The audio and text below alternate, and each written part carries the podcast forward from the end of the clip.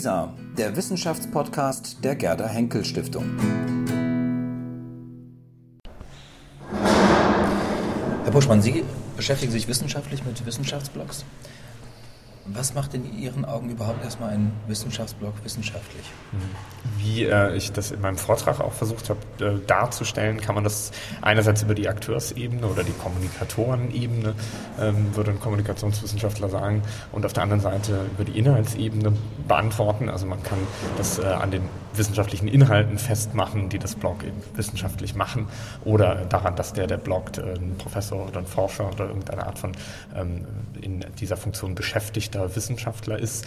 Und ähm, dementsprechend bekommt man dann unterschiedliche äh, Antworten und hat also einen, einen Fundus unterschiedlicher äh, Blogs, je nachdem, wie man sich dem annähert. Es wird halt sehr schnell ähm, bei beiden äh, Ansätzen so, dass man so eine gewisse äh, ja, Trennlinie zieht und ähm, dann selber als der, der das jetzt betrachtet, sozusagen darüber bestimmt, was ist denn jetzt wissenschaftlich und was nicht. Und äh, ja, das ist äh, eine gewisse ähm, Problematik, die man hat, wenn man sich dieser, die, äh, diesem Untersuchungsgegenstand annähert. Wie müsste denn ein Blogger, ein Wissenschaftsblogger aussehen? Also beziehungsweise welche Kriterien müsste er erfüllen, ja. um überhaupt wissenschaftlich zu bloggen? Mhm.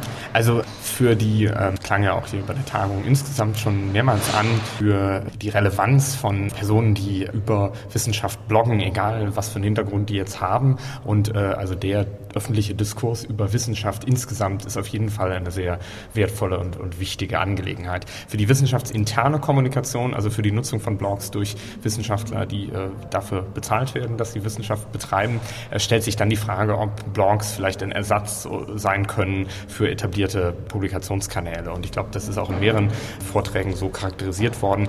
Man sieht da einerseits Potenzial, aber dass das von heute auf morgen passiert, dass sich da irgendetwas so ändert, dass Wissenschaftler aufhören, Artikel und Monographien zu veröffentlichen und stattdessen nur noch bloggen, das erscheint im Moment eher nicht so.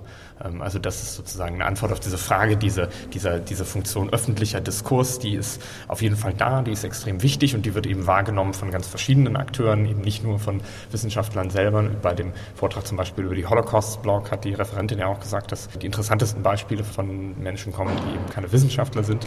Aber neben dieser Rolle eben bei der Frage nach der internen Kommunikation sieht man bis jetzt noch wenig Veränderung oder, oder Revolution. Woran liegt das? Wieso haben wissenschaftliche Blogs gerade unter Wissenschaftlern mhm. bisher noch keine mhm. besonders hohe Akzeptanz? Was sind die Gründe dafür? Wissenschaftler sind sehr konservativ, vor allem wenn es darum geht, wenn es um die Formen geht, in, in denen kommuniziert wird, wenn es um die Verfahren und die Strukturen geht, in denen sie arbeiten. Ich glaube, es gibt, also es gibt manchmal die Annahme, Wissenschaftler wären doch besonders innovativ oder wären da besonders modern, aber das ist deshalb eben nicht so, glaube ich auch, kann man eigentlich sogar sagen, aus gutem Grund, ähm, weil man das beibehält, was erprobt ist und bewährt ist und sich dann nur langsam gegenüber Neuerungen öffnet. Gerade in den Geisteswissenschaften ist die Langlebigkeit ein, ein, sehr großes Thema. Das, was getan wird, wird nicht für heute oder für morgen oder übermorgen getan, sondern mit einem langfristigen, mit langfristigen äh, Überlegungen. Und deshalb ist man eher vorsichtig. Deshalb springt man vielleicht nicht so schnell auf ähm, neue Züge auf. Das andere ist, äh, viele Wissenschaftler, nach meiner Erfahrung, ähm, ich habe die, auf diese Studie ja auch verwiesen, die äh, als Grund für die Nichtnutzung von Blogs Blogs unter Wissenschaftlern auch nennt, dass man keine Zeit hat. Der andere genannte Grund, den Redner nach mir erwähnt hat, war diese Unübersichtlichkeit. Das ist auch sehr wichtig.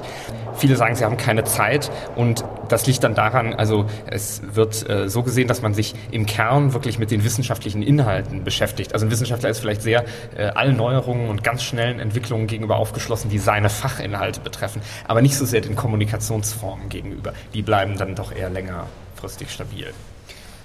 Viele machen die Akzeptanz eines Blogs vor allem an der Kommentarfunktion aus. Je häufiger ein Blog kommentiert wird, umso, umso besser ist er. Ähm, das ist zumindest die Vermutung. Die meisten Blogs leiden aber tatsächlich darunter, dass sie eigentlich eher Kommentararmut zu verzeichnen haben.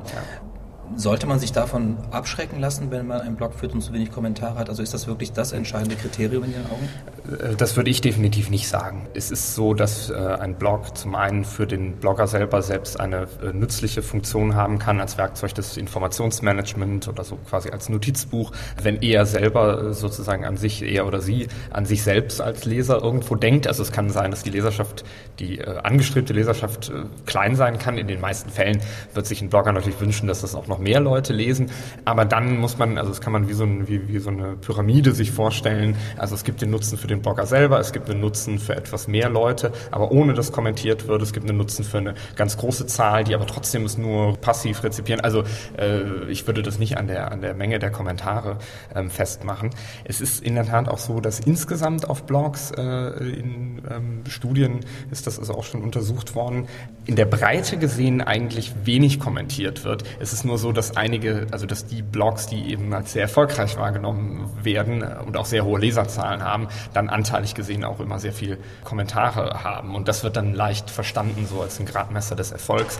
Aber dazu kann man auch wirklich sagen, ähm, äh, natürlich können Sie immer über kontroverse Themen Leuten Fragen stellen und verschiedene andere Instrumente einsetzen, um möglichst viel Reaktion zu provozieren. Aber ob Sie dann mehr erreicht haben oder nicht, das kann man sehr in Frage stellen.